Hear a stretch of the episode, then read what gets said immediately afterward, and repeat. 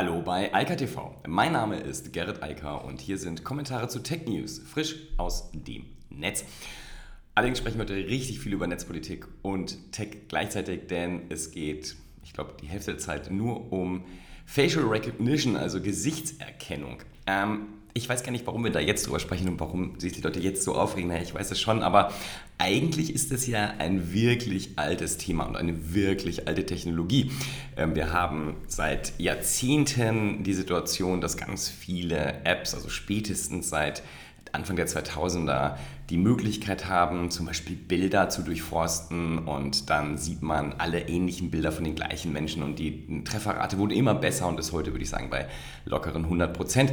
Und das kennt ja auch jeder, da arbeitet ja jeder mit. Ganz im Gegenteil, dass das so gut funktioniert, liegt ja unter anderem daran, dass so viele Menschen ihre Fotos, die sie machen, im Urlaub, im privaten, geschäftlich, wann auch immer, ins Netz stellen, dort organisieren und natürlich sich dabei auch gerne unterstützen lassen und damit halt die AI, also die äh, künstliche Intelligenz, genau gesagt das maschinelle Lernen im Hintergrund unterstützen, indem sie sagen, nee, das ist aber eine andere Person, das gehört da gar nicht rein. Und mittlerweile sind die halt sehr, sehr gut geworden. Aber mittlerweile ist, ich sag mal, eine Dekade alt. Also wenn wir über Gesichtserkennung und äh, maschinelles Lernen reden, dann ist es nichts Neues mehr.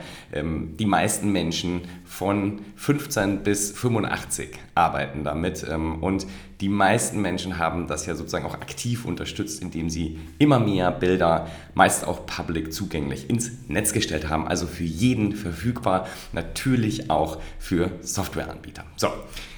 Woher kommt jetzt die Aufregung von diesem Wochenende beim Thema Clearview AI? Also Clearview ist ein Startup, das mit künstlicher Intelligenz, insbesondere also maschinellem Lernen, insbesondere dafür sorgt, Polizei und andere Behörden zu unterstützen, aus Bilddaten Menschen herauszufiltern und die dann im Zweifel dingfest zu machen. Wie machen die das? Und das ist eigentlich die Zahl, über die sich alle Leute aufregen. Clearview hat in den letzten Jahren eine Datenbank aus öffentlich zugänglichen sozialen Medienprofilen erstellt mit den Bildern dieser Nutzer und das sind wohl über drei Milliarden. Und seitdem diese Zahl in der Öffentlichkeit ist, ist die äh, Erregung und Aufregung kaum zu glauben und riesengroß. Denn jetzt hat man offensichtlich verstanden, welche Dimension das hat.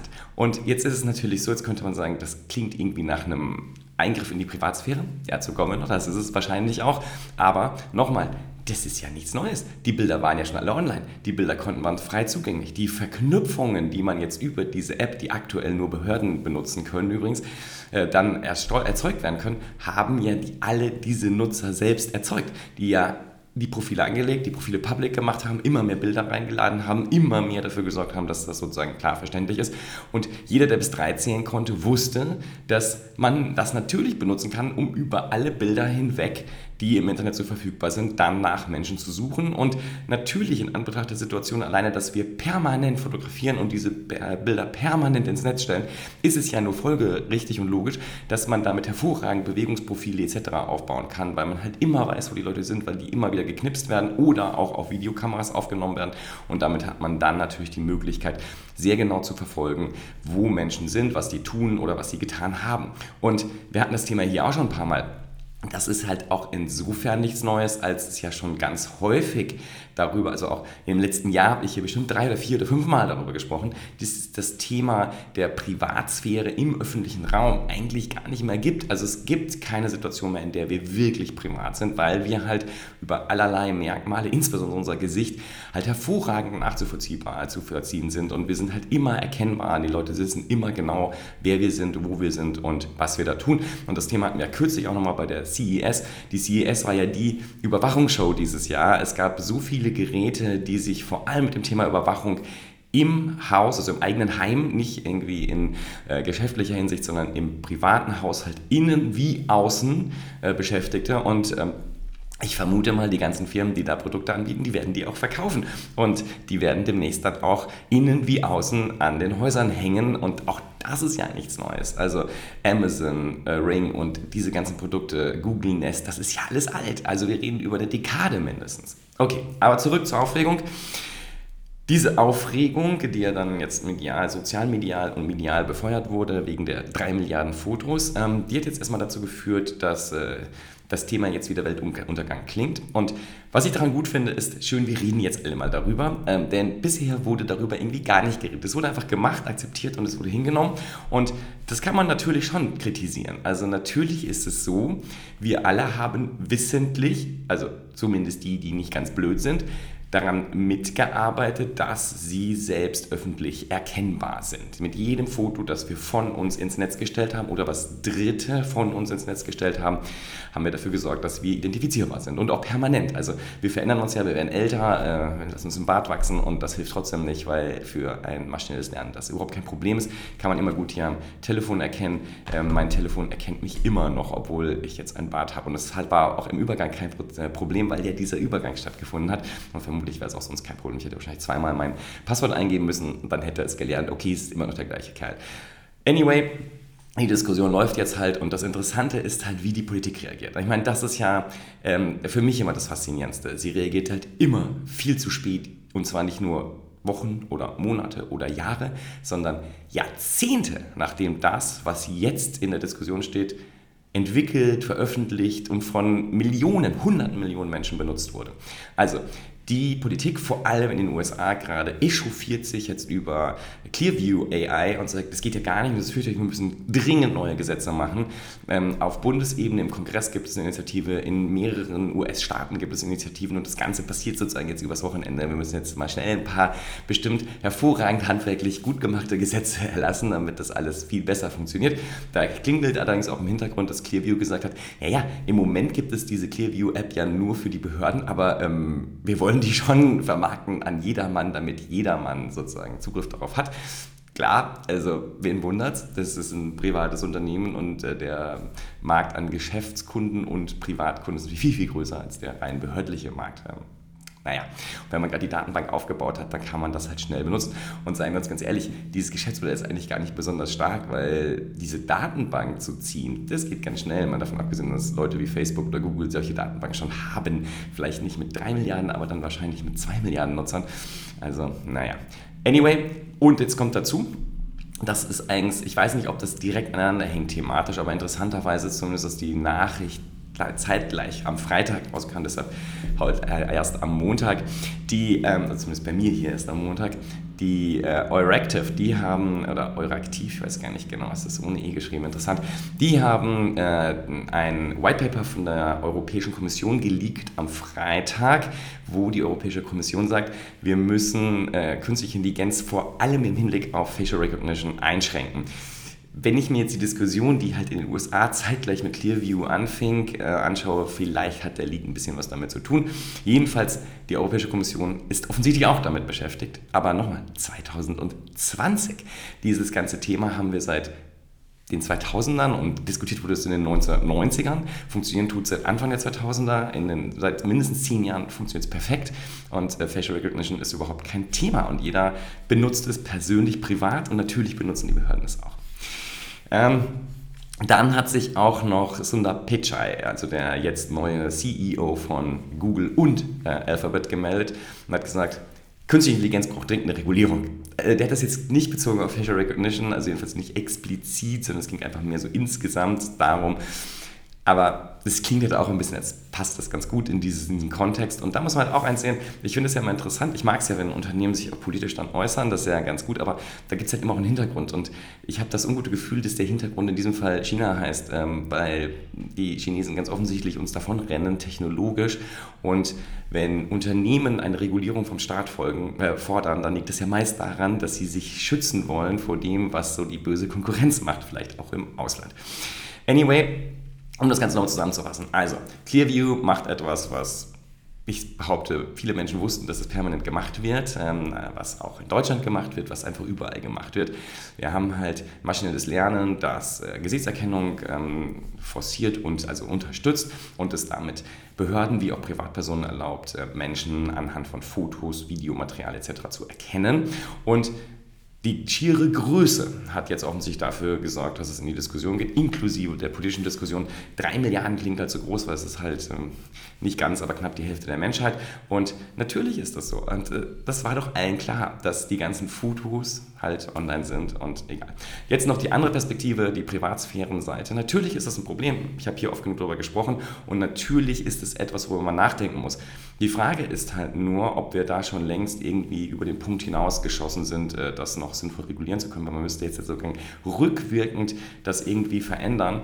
Und das erscheint mir schwierig, weil die Menschen haben sich halt daran gewöhnt, permanent ihre Fotos ins Netz zu knallen. Und das Schlimme ist ja, die machen das halt sehr unbedacht, also zumindest viele, äh, wo die Oma die Bilder von ihren Enkeln einfach mal public ins Netz stellt. Das hat halt was mit... Ähm, äh, Habilisierung zu tun. Das hat sie ja nie gelernt, nie verstanden, dass man das nicht kann. Und das gilt ja für alle anderen genauso. Die meisten machen das, ohne darüber nachzudenken, was das für Konsequenzen hat. Und zwar nicht nur für sie selbst, das kann man ja verantworten. Ich kann ja meine Fotos, meine Videos hier ins Netz stellen. Aber wenn ich Dritte äh, ins Netz stelle, dann wird es halt immer schwierig, weil dann greife ich halt natürlich immer in deren Rechte ein, wenn ich das nicht abstimme mit denen. Ähm, das ist halt zwangsläufig so. Und dann gibt es ja die Situation im öffentlichen Raum. Es ist ja legal. Ja? Also ich kann halt, wenn ich keine individualisierbaren Gruppen, also vor allem hervorgehobene Menschen äh, fotografiere, filme etc., dann darf ich das im Regelfall. Und ähm, das ist die Gesetzeslage. Auch das ist bekannt und wird seit Jahren ja diskutiert in Deutschland. Passiert ist bisher nicht. Ich vermute mal, dass diese Woche jetzt die große äh, Facial Recognition Woche auch in Deutschland wird, weil wir folgen ja ein bisschen nach. Aber ähm, ich finde es auch nicht schlecht, wir können jetzt darüber reden. Man sollte sich dabei nur einer Sache bewusst sein. Der Zug ist in vielerlei Hinsicht meiner Meinung nach abgefahren. Das ist passiert alles und es wurde da vor Jahrzehnten vorgewarnt. Vor Jahrzehnten wurden, wurde das beschrieben und dass es jetzt aufgegriffen wird, hat halt einen Auslöser, das ist Clearview, aber letztlich ist es, zeigt es nur, dass sowohl die Gesellschaft als auch die Wirtschaft, als auch die Politik sich damit eigentlich nicht beschäftigt hat oder es einfach getan hat und weiterhin ignoriert hat. Das ist vielleicht das Problem. Anderes Thema, aber auch zumindest in einer ähnlichen Position, was das Thema äh, Gesellschaft angeht. Es gibt ja eine Riesendebatte und sozusagen, wie schreibt die New York Times, ähm, die It has become common wisdom. Ja. Alle wissen es, äh, Smartphones in Kinderhand sind eine Katastrophe und die Kinder werden äh, ja, ein schlimmes Ende nehmen, wenn sie im jungen Alter mit Smartphones interagieren, da Videos gucken, Spiele machen und so weiter. Es ist eine Katastrophe, genau wie es sozusagen bei mir eine Katastrophe war, dass wir Computer gespielt haben an diesen schönen großen Rechnern das konnten wir auch nur, naja, nicht unterwegs und so weiter, viel eingeschränkter, fürchterlich. Also es hat nie funktioniert, äh, die ganze Generation ist verloren und die nächste Generation ist sowieso verloren. Äh, die New York Times bezieht sich jetzt auf aktuelle Forschungsergebnisse und sagt, es gibt überhaupt keinen akademischen und verifizierbaren Grund, warum man sagen sollte, dass Smartphones für Kinder gefährlich sind. Das ist einfach nur Gerede. Und ähm, darüber muss man halt häufig auch mal nachdenken. Das Interessante finde ich ja an unserer Gesellschaft, wenn sie mit Technologien umgeht, ist, alle wissen immer sofort, was das für Auswirkungen hat. Vor allem meist die, die diese Technologien gar nicht benutzen, also nicht mal eigene persönliche Erfahrungen mit irgendeiner Technologie haben. Aber die wissen genau, dass wenn Leute das Smartphone benutzen, sie ja nicht mehr lesen. Was ein Quatsch. Ja? Oder dass wenn Kinder das benutzen, die dann ADHS bekommen oder sonst irgendwelche Krankheiten oder Störungen oder sonst irgendwas.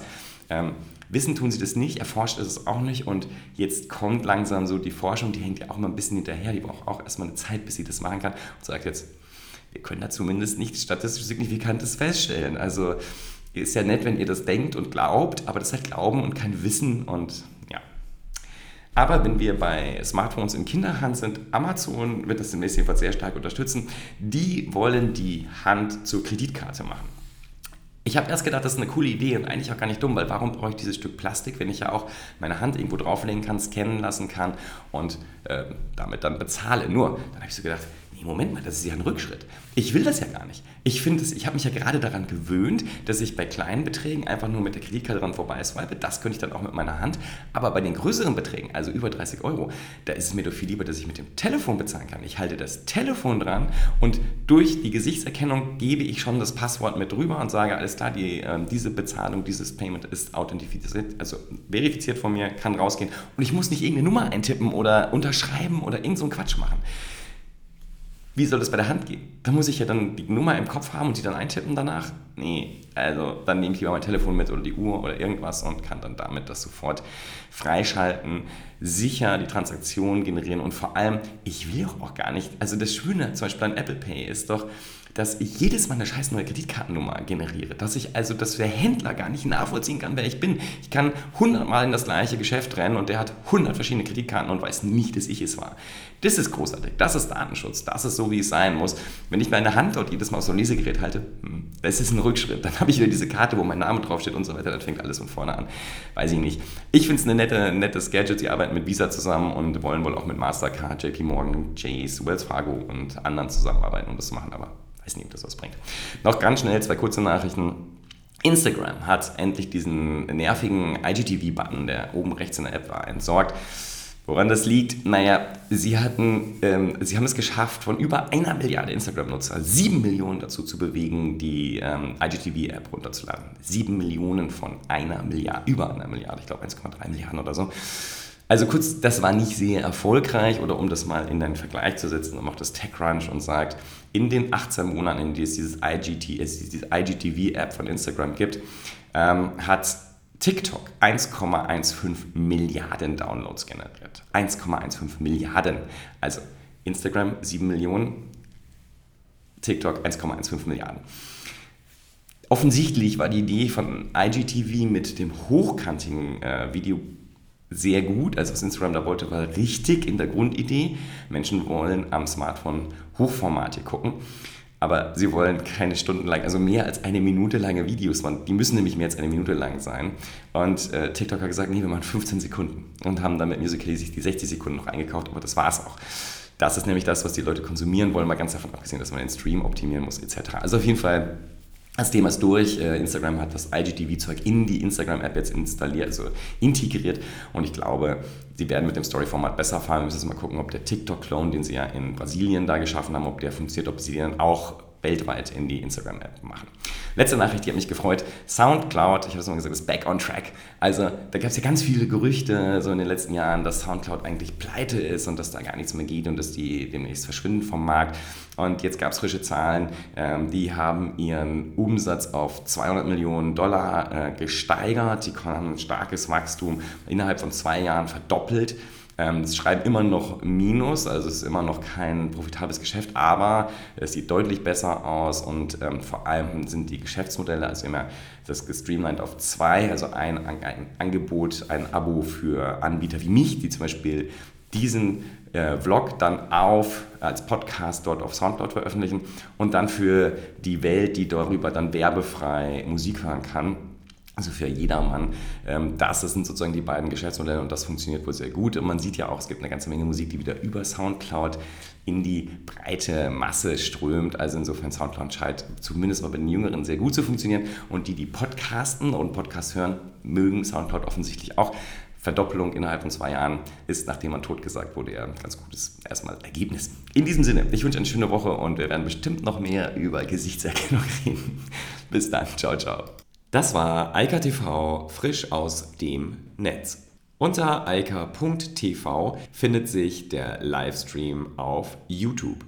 Via eika.media können weiterführende Links abgerufen werden. Und auf eika.digital gibt es eine Vielzahl von Kontaktmöglichkeiten.